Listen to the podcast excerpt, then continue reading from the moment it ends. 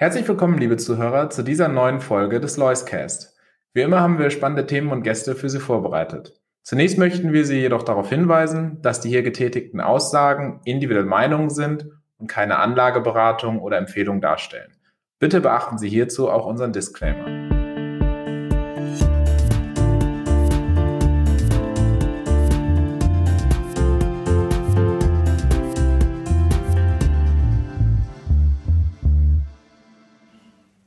Herzlich willkommen zu dieser neuen Folge des Loiscast. Heute wieder mal bei uns zu Gast Markus Herrmann, Portfolio Manager bei der Lois AG, unter anderem für den Lois Premium Deutschland und den Lois Premium Dividende. Herzlich willkommen, Markus. Hallo, Raphael. Unser heutiger Anlass ist ja, dass wir uns über das Thema Online-Geschäftsmodelle mal etwas austauschen. Ähm, der DAX wird demnächst auch erweitert. Äh, da steht wohl an, dass HelloFresh und Zalando dann auch in die erste Liga des DAXes aufrücken. Aber es gibt auch außerhalb des DAX äh, sehr interessante Geschäftsmodelle. Wir wissen, dass du eben gerade auch im Nebenwertemarkt viel unterwegs bist und da wollen wir heute mal den Blick hinrichten. Ja, sehr gerne. Ich meine, wir haben in den vergangenen Jahren natürlich gesehen, dass ähm, viele Online-Geschäftsmodelle in Deutschland auch erfolgreich betrieben wurden. Ähm, nach den eher ernüchternden Erfahrungen Anfang der 2000er Jahre, als letzten Endes die Geschäftsmodelle teilweise gar nicht so schlecht waren, aber ähm, die Gesellschaft noch nicht reif dafür war, ähm, für solche Online-Geschäftsmodelle. Die Internetpenetration war ja noch äh, sehr gering. Das hat sich eigentlich erst äh, mit den Smartphones geändert. Das erste iPhone ist ja 2007 auf den Markt gekommen. Ab da hat das dann richtig Fahrt aufgenommen und ähm, ja, ab da haben sich dann auch die deutschen Online-Geschäftsmodelle positiv entwickelt. Ja, ich glaube, die große Befürchtung ist ja immer, wenn man über Startups, über IPOs redet, dass das irgendwo Luftschlösser sind, wo kein Geld verdient wird. So en gros, wenn man jetzt so äh, sich das dem Thema nähert, Gibt es da immer noch sowas? Ist das äh, überhaupt nicht mehr der Fall? Wie kann man das so einschätzen? Muss man da als Anleger noch äh, Bedenken haben oder ist es mittlerweile so, dass wirklich diese Online-Geschäftsmodelle schon auch wirkliches Geld erwirtschaften und einfach ein, ein stabiles Geschäftsmodell haben, wie auch einen Maschinenbauer oder andere traditionelle Industrien? Ja, bedenken ist vielleicht das falsche Wort, aber man muss natürlich jedes Geschäftsmodell kritisch hinterfragen. Ich denke, es ist ganz natürlich, dass jedes ähm, Unternehmen am Anfang erstmal investieren muss, um sich eine Marke aufzubauen, um Kunden zu gewinnen, um Vertriebsnetzwerke, Logistiknetzwerke aufzubauen. Deshalb sieht man bei den meisten jungen Unternehmen diese sogenannte J-Curve oder den, den Hockey-Stick, dass man erstmal, ähm, wenn es um, um die Verluste geht, die Verluste erstmal ausbaut, weil man eben investieren muss. Und dann kommt irgendwann der Drehpunkt, ähm, wo das Ganze eben in Richtung positiver Ergebnisse dreht, weil nicht mehr so viel investiert werden muss, beziehungsweise dann der positive Deckungsbeitrag dann immer mehr aufs ähm, ja, Ergebnis durchschlägt. Und das sind für uns meistens die sehr interessanten Punkte zum Investieren, wenn eben dieser Tiefpunkt hinter uns liegt, wenn klar ist, jetzt skaliert das Geschäftsmodell richtig, ähm, das Unternehmen hat genug investiert und kann jetzt eben in den kommenden Jahren die Früchte ernten. Und das sind dann sehr, sehr interessante Zeitpunkte für uns, weil viele Investoren noch nicht auf die Unternehmen schauen, weil beispielsweise der Break-Even noch nicht ganz erreicht ist.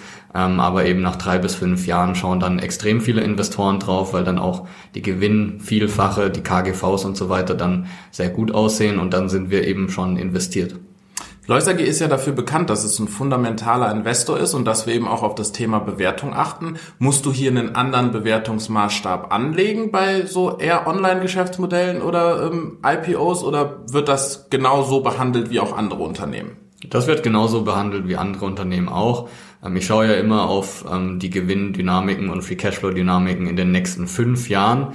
Ähm, deshalb ist es für mich auch wichtig, in, nicht in Unternehmen zu investieren, die ja notorische Verlustmacher sind, wo im Prinzip nur auf Wachstum gesetzt wird und ja, wo einfach unterstellt wird, irgendwann wird das Geschäftsmodell dann schon mal profitabel sein, ähm, sondern es muss einen klaren Weg zur Profitabilität geben und zwar innerhalb dieser fünf Jahre und im Jahr fünf muss letzten Endes die Profitabilität und der Free Cashflow dann schon so hoch sein, dass man da eine gute Bewertung drauf aufbauen kann.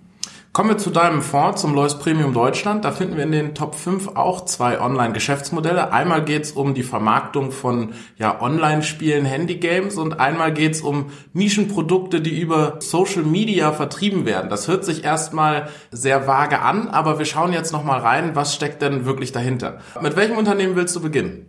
Ja, wir können mit der Social Chain beginnen. Die zwei Unternehmen, die du gerade angesprochen hast, einmal Social Chain, einmal Media and Games Invest aus den Top 5 im Lois Premium Deutschland, vereint letzten Endes, dass sie einen relativ ähnlichen Geschäftsansatz haben.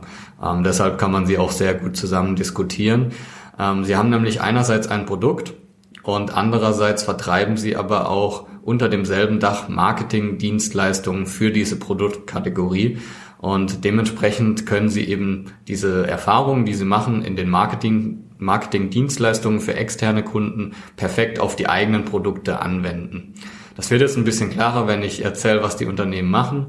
Ähm, eben Social Chain ist eigentlich eine Fusion aus zwei verschiedenen Unternehmen. Das, die Fusion hat dann Ende 2019 begonnen. Ähm, ein Unternehmen war Social Chain selber. Ähm, das wurde von Georg Kofler letzten Endes gegründet. Georg Kofler ist ja schon lange bekannt als Ex-CEO von Premiere und auch von Pro7 Sat1, ähm, ausgewiesener Medienexperte und Marketing-Experte.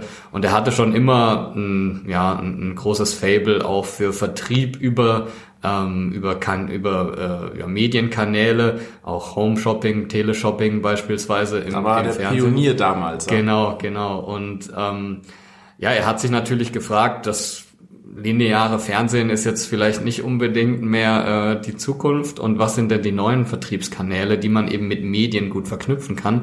Da kam er schon relativ früh dann ähm, ja auf die Idee beziehungsweise auf den Pfad ähm, in Social Media ähm, Vertrieb dann auch zu investieren. Und ähm, Social Chain ist eben eine der führenden Social Media Marketing Agenturen. Das heißt, man hilft eben bekannten Unternehmen wie beispielsweise Zalando, wie Uber, wie McDonald's, wie Beats eben Werbung zu schalten ähm, über Social Media Kanäle, also über Instagram, TikTok und so weiter und vor allem auch Influencer zu nutzen. Social Chain hat ähm, sehr, sehr viele Kontakte zu Influencern, die man eben vermittelt und, und da vermarktet. Ähm, und dementsprechend ist das ein sehr interessantes Geschäftsmodell mit sehr viel Zukunftspotenzial und ähm, auch hohen Wachstumsraten. Und, und das ist auch international aufgebaut, wenn genau. ich es richtig verstanden habe. Ne? Genau, die sitzen ähm, vor allem in Großbritannien, da ist, sage ich mal, die, die Kerngruppe in Manchester, ähm, aber auch äh, in Kalifornien und auch in Deutschland. Also international aufgestellt, ähm, so wie sich das auch für äh, eine führende Medienagentur gehört. Und das zweite Unternehmen war eben ein Unternehmen, das vom jetzigen The Social Chain CEO Vanja Oberhof gegründet wurde. Das war ein, ich sag mal, ein, ein Sammelsurium an Online-Marken. Vanja Oberhof ist ein Entrepreneur aus, aus Berlin, Online-Unternehmer und hat versucht, in verschiedenen Produktkategorien Online-Marken aufzubauen. Ähm, das äh, fängt an bei äh, Online-Matratzenvertrieb. Ähm, dann gibt es äh, Unternehmen, die eben verschiedene Beauty-Produkte oder Fitness-Produkte machen. Ähm, aber auch aus dem Ernährungsbereich gibt es Unternehmen eben unterhalb des Dachs dieser, dieser Firma, ein Beispiel ist eben eine norddeutsche Firma, Klassen Bio, die man auch akquiriert hat. Die haben davor eben ähm, eher Auftragsarbeiten gemacht ähm, für andere Unternehmen aus dem Trockenfruchtbereich, beispielsweise für Seeberger äh, verschiedene Nüsse gesalzen und so weiter. Und diese Firma hat man günstig erwerben können, ähm, weil die Margen natürlich relativ tief waren aufgrund des Geschäftsmodells und baut ähm, diese Firma jetzt eben um, ähm, so dass äh, sie eben eigene Produkte vertreibt und ähm, jetzt kommt eben der der Sinn des Geschäftsmodells ins Spiel. Social Chain, also diese Medienmarketing-Agentur, hat dann fusioniert mit den Unternehmen von von Vanja Oberhof, ähm, weil sich Vanja Oberhof und eben Georg Kofler kennengelernt und schätzen gelernt haben und dann kam man eben auf die Idee, dass man diese ganzen Erfahrungen, die man als Social Media Agentur eben sammeln kann, für die man ja auch sogar bezahlt wird von den, von den externen Kunden, dass man diese Erfahrungen ummünzen kann, umsetzen kann auf die eigenen Produkte. Und Klassen Bio ist ein gutes Beispiel. Dann hat man jetzt eben ähm, ein Unternehmen, ein etabliertes Unternehmen, das eben äh, produziert, das ähm, die die ganzen äh, ja, Sourcing-Kanäle letzten Endes hat äh, von dem von dem Superfood, von verschiedenen Nüssen, von Leinsamen und Quinoa und Chia alles, was jetzt im Moment alles, auch was, gehypt wird, genau, was was, was da in die Kategorie fällt. Ja fällt und ähm, diese Produkte kann man eben dann über die eigenen Social Media Kanäle vertreiben, über das eigene Influencer Netzwerk, ähm, über verschiedene Social Media Kanäle Und ähm, ja, typischerweise würde das dann so ablaufen, dass beispielsweise ähm, ein Fitness-Influencer, der eben online verschiedene Fitnesskurse dann auch gibt oder auf YouTube hochlädt und so weiter, der benutzt dann schon mal erstmal Equipment äh, aus dem Fitness äh, Fitnesskanal von von Social Media. Also da äh, würde letzten Endes schon mal Werbung gemacht werden. Und ähm, zum Zweiten würde er natürlich dann nach dem Training äh, seinen Proteinspeicher auffüllen müssen und das würde er dann auch mit den Produkten von Klassen Bio tun. Und somit erklärt sich, ähm, warum dann auch so eine kleine Firma äh, in einer Produktkategorie plötzlich eine riesen Reichweite hat.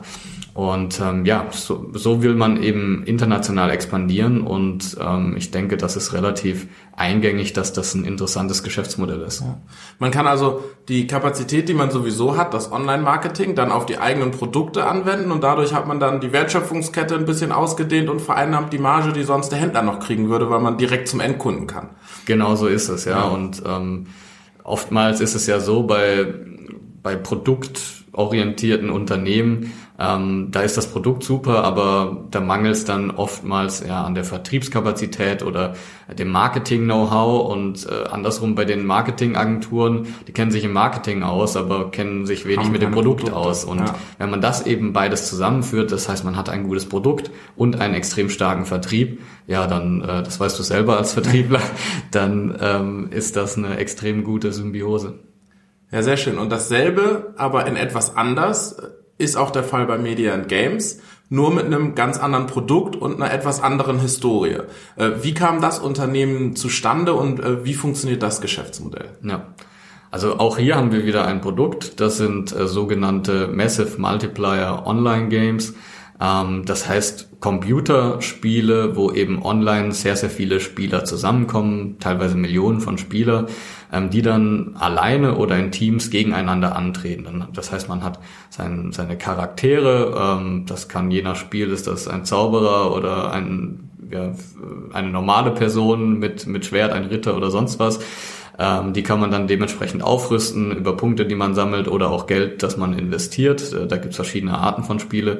Viele Spieler äh, investieren tatsächlich 20 bis 50 Euro äh, jeden Monat ähm, in, in diese Spiele ähm, weil sie sich eben zusammenfinden in, in Gemeinschaften, in Teams und das äh, Da möchte dann, jeder den tollsten Zauberhut genau. haben oder das größte leuchtende Schwert und dafür wird dann äh, der ein oder andere Euro mal locker gemacht. Genau, man rüstet seinen, seinen, seinen Online-Charakter eben dementsprechend auf. Die Leute spielen ja auch extrem viel äh, jeden Tag, das ist halt dann deren Hobby und die sind auch extrem treu. Wenn man das einmal angefangen hat, ähm, dann bleiben die meisten relativ lange auch dabei. Und ähm, das ist eben das, womit Media and Games Invest auf der Produktseite äh, sein Geld verdient. Media and Games Invest äh, ist hervorgegangen aus der ehemaligen Gamigo.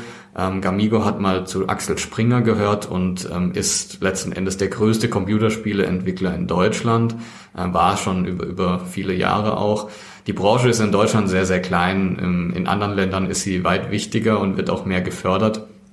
Ähm, Andreas Scheuer, unser Verkehrsminister, der ja auch für das Digitale äh, zuständig ist, der will das eigentlich auch akzelerieren, weil das ist natürlich auch ein Bereich äh, mit viel Zukunft, wo auch viel Geld verdient wird und viele Menschen beschäftigt werden.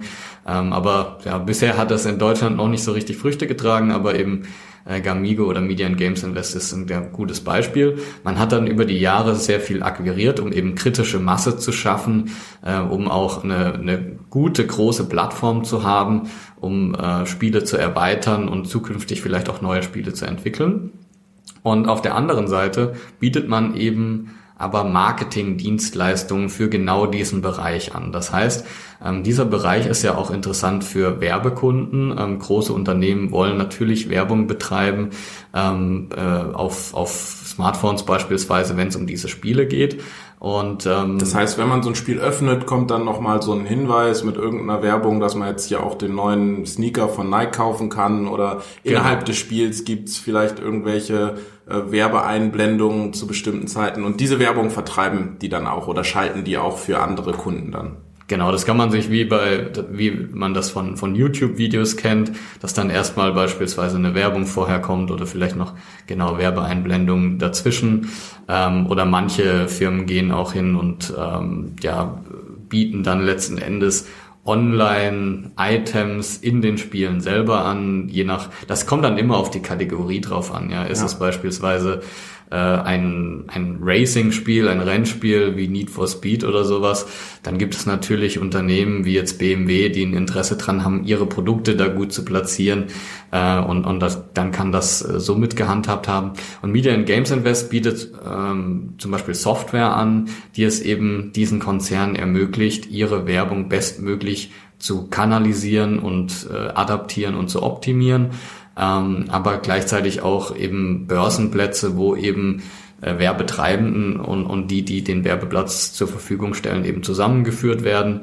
Ähm, und aus diesen ganzen Aktivitäten lernt man natürlich extrem viel, ja, wie was ist im Prinzip äh, die, die Best Practice in, in, diesem, in diesem ganzen Genre, wie machen das die Marktführer und so weiter. Und diese Erfahrung kann man dann eben auf die eigenen Spiele ähm, dann auch anwenden und das führt dazu, dass man halt geringere Kundenakquisitionskosten hat als vielleicht andere Unternehmen und einfach die eigenen Spiele dann besser vertreiben kann. Ja, das ist äh, super interessant, mal so einen Einblick zu bekommen, wie das heutzutage aussieht. Das ist ja auch auf dem Werbemarkt mittlerweile sehr differenziert. Äh, Social Media, Online-Games, sehr viele verschiedene Kanäle. Und scheinbar hat Deutschland auch in diesem Bereich was zu bieten. Äh, das ist ja das, was wir gerade oft feststellen, dass man an deutsche Aktien denkt und dann erstmal an die großen alten Industrieunternehmen. Aber auch hier gibt's eine blühende Landschaft an Unternehmen, die eben auch in Zukunftsmärkten unterwegs sind. Genau so sieht's aus. Äh, wir haben ja das Glück, dass wir eben mit Berlin eigentlich den zentralen Standort in Europa für Startups haben. Da fließt es extrem viel Geld hin. Ähm, viele Leute in Europa oder auch weltweit, äh, die sich für Startups interessieren, ziehen nach Berlin, wollen gründen, wollen mitarbeiten. Ähm, und ja, diese Startups, manche sind erfolgreich, manche weniger erfolgreich, aber die erfolgreichen, die wachsen und die kommen dann letzten Endes früher oder später dann oft auch an den Aktienmarkt, ähm, weil sie neues Kapital suchen ähm, oder weil sich eben ehemalige oder aktuelle Aktionäre dann auch von Aktienpaketen trennen wollen. Und das sind eben genau die Firmen, in die wir investieren können. Und es gibt viele davon. Es werden immer mehr an die Börse jetzt kommen. Und dementsprechend ist der deutsche Aktienmarkt, gerade was solche Unternehmen angeht, auch sehr interessant. Ja, Markus, vielen Dank für das Gespräch und weiterhin viel Erfolg beim Einzeltitel finden. Dankeschön.